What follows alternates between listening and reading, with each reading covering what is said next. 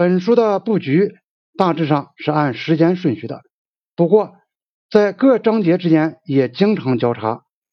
某一事件在某一章节里已经提到，也许在另一个章节里又做详细的介绍，或者是某一件事在某一个章节里从一个角度写了，也许在下一个章节里又从另一个角度来写。比如说，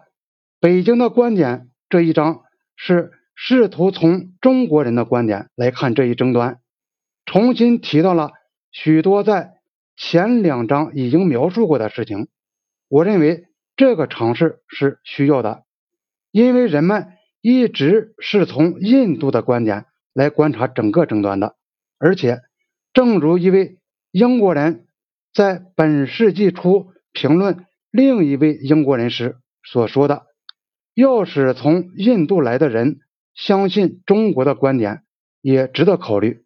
那无疑是困难的。”只要有可能，我对所引用的声明、讲话之类都注明了出处。但是可以看到，在关于边境战争及其酝酿阶段的章节里，这种注解大大减少了。在这几章里，以及在本书的其他一些地方，我引用了印度政府和印度军队的未经公布的档案和报中的材料。有些官员和军官让我使用了这些材料，他们认为现在该是整理出一部对事情原委的全面叙述的时候了，而他们相信我是能够把它写的公正的。当然，我不能写出他们的名字，也不能注明我引用材料的文件或档案的出处。我只能感谢他们，并且希望他们不至于失望。曼克卡尔在研究独立后的印度军队的历史时，也同样被允许查阅未经公布的档案。他让我从他的原稿中引用了一份关键性的备忘录的内容，我向他表示感谢。我试图理解双方在这一争端中是受什么因素支配的。可以看出，有时候一方对另一方所持立场的误解。在加剧新德里和北京之间的分歧上是起了作用的，至少在这一点上我是比较清楚的。我的意图只是叙述和澄清一种历史事件，我认为这个事件是广泛的被误解了，而且当它发生的时候，我自己对之也有误解。我无意于指责任何一方，而且确信双方。往往是认为自己的政治精神受到了伤害而采取的行动，这是看得出来的。当然，这样做只能使冲突加剧。本书中出现了一种不可避免的不平衡状态，这是由于我获悉边境争端的情况在一方比在另一方方便的多。印度就其政治上的工作程序而言。一定可以算得上是世界上最公开的社会之一，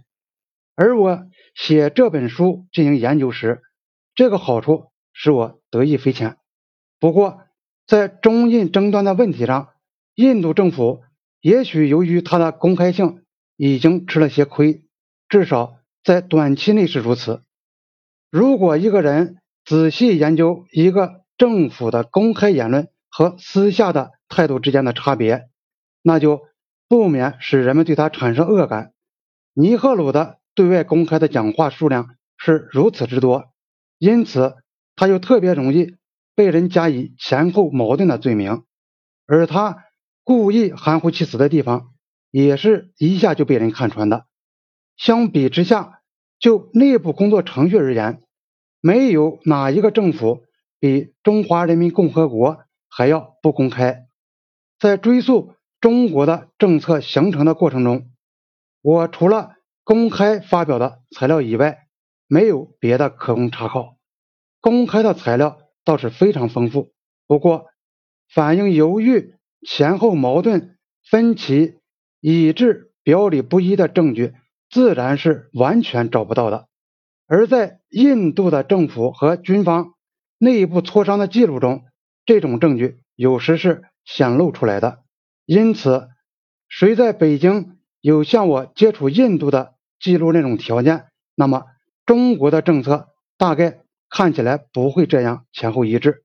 也恐怕不会这样讲究时效。也许将来研究这些事件的人们能够纠正本书中的不平衡状态，他们手头有了更充分的